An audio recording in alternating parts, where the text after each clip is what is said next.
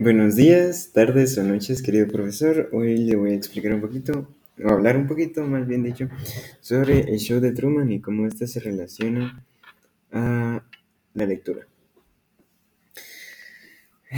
También hablaré un poquito sobre la escena final, que creo que es la que más significado tiene. ¿Y por qué es esto?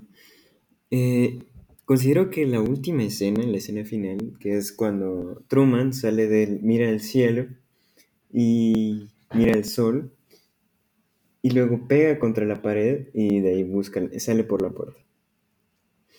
Esta escena la considero la más importante porque se parece mucho a la lectura, donde dice que una persona de la caverna sale de la caverna y mira el mundo real. Y según va avanzando, este se da cuenta y se da cuenta que verdaderamente el mundo que él pensaba que era el mundo, realmente no lo era. Y es lo mismo con Truman. Se da cuenta que el mundo que él pensó que era real, realmente no era real.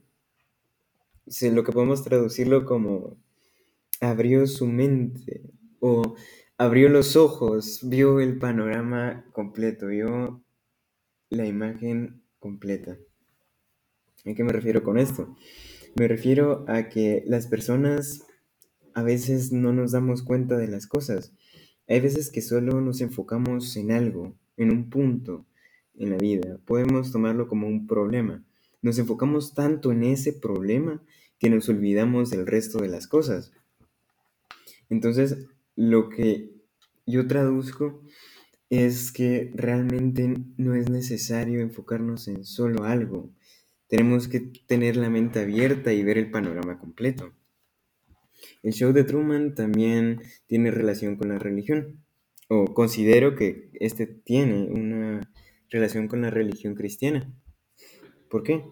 Debido a que Dios, a que Jesucristo también miró al sol como representación de vio la verdad, vio lo que tenía que hacer.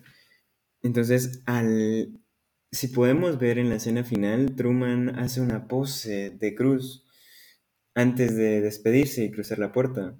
La puerta considero yo que, se que hace referencia a la muerte. Y este, como sabrá, murió en la murió por nuestros pecados y eso. Entonces, considero que esa es la relación que existe.